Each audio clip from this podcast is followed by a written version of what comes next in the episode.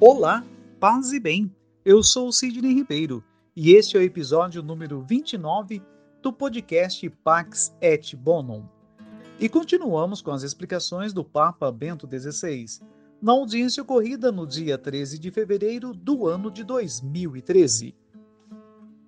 Penso também na figura de Et Hillesum, uma jovem holandesa de origem judaica que morrera em Auschwitz, inicialmente distante de Deus, descobre-o olhando em profundidade dentro de si mesma e escreve: Dentro de mim existe um poço muito profundo, e naquele poço está Deus.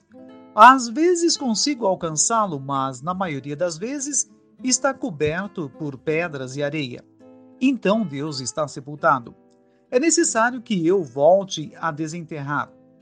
Na sua vida dispersa e inquieta, ela encontra Deus, principalmente no meio da grande tragédia de 900, o Shoah. Essa jovem, frágil e insatisfeita, transfigurada pela fé, transforma-se numa mulher cheia de amor e paz interior, capaz de afirmar: vivo constantemente em intimidade com Deus. A capacidade de se opor às adulações ideológicas do seu tempo para escolher a busca da verdade e para se abrir à descoberta da fé é testemunhada por outra mulher da nossa época, Dorothy Day. Na sua autobiografia, confessa abertamente que caiu na tentação de resolver tudo com a política, aderindo à proposta marxista.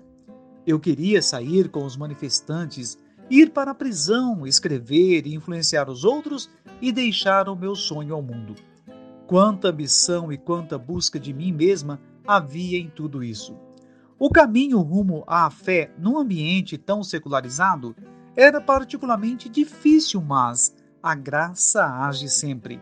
Como ela mesma sublinha, sem dúvida, eu sentia com mais frequência a necessidade de ir à igreja, de me ajoelhar, de inclinar a cabeça em oração. Um instinto cego poder-se-ia dizer porque eu não estava consciente de rezar, mas eu ia, inseria-me na atmosfera da oração.